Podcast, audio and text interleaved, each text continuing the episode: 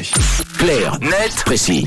Et alors ce matin, on s'intéresse aux équipementiers euh, sportifs, ces marques, euh, vous savez que l'on voit inscrites un peu partout, sur les maillots, sur les chaussures, sur les affiches publicitaires. Ces dernières se livrent une guerre sans merci pour être au top des ventes, évidemment. Alors cap sur l'une d'entre elles ce matin avec Tom, c'est la marque Puma. Elle fait effectivement figure de marque du moment. Pourtant, si l'on regarde les chiffres, elle court encore loin derrière ses deux principaux concurrents, Nike et Adidas.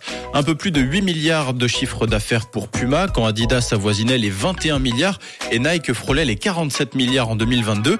Mais les dynamiques ne sont pas les mêmes. D'un côté, on a Nike qui progresse, mais moins vite que Puma, et surtout Adidas qui sort largement fragilisé de sa séparation avec le rappeur Kenny West. La preuve par les chiffres de nouveau, la marque au félin est la seule pour qui le chiffre d'affaires a bondi pour le septième trimestre consécutif de 3,38 milliards en 2021.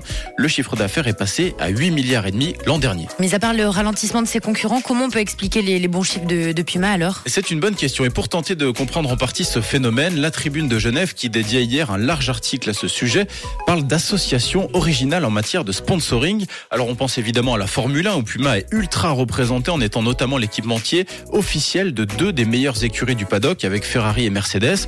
Un positionnement encore renforcé avec la diffusion du documentaire Netflix Formula One pilote de leur destin où les marques et y compris Puma sont particulièrement mises en valeur.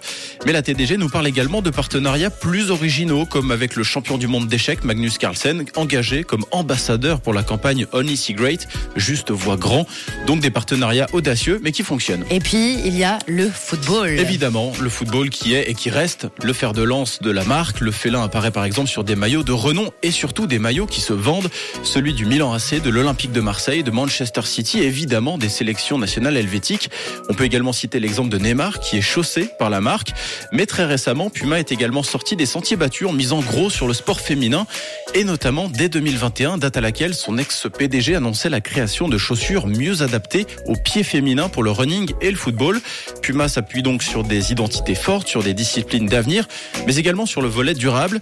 La TDG nous apprend par exemple que Puma a réalisé une expérience de biodégradabilité sur près de 500 modèles Puma Suède et que la marque expérimente encore le recyclage chimique des équipements de football en tentant notamment de transformer des maillots usagés en fil qui pourraient être réutilisés dans de nouveaux produits. Merci beaucoup euh, Tom.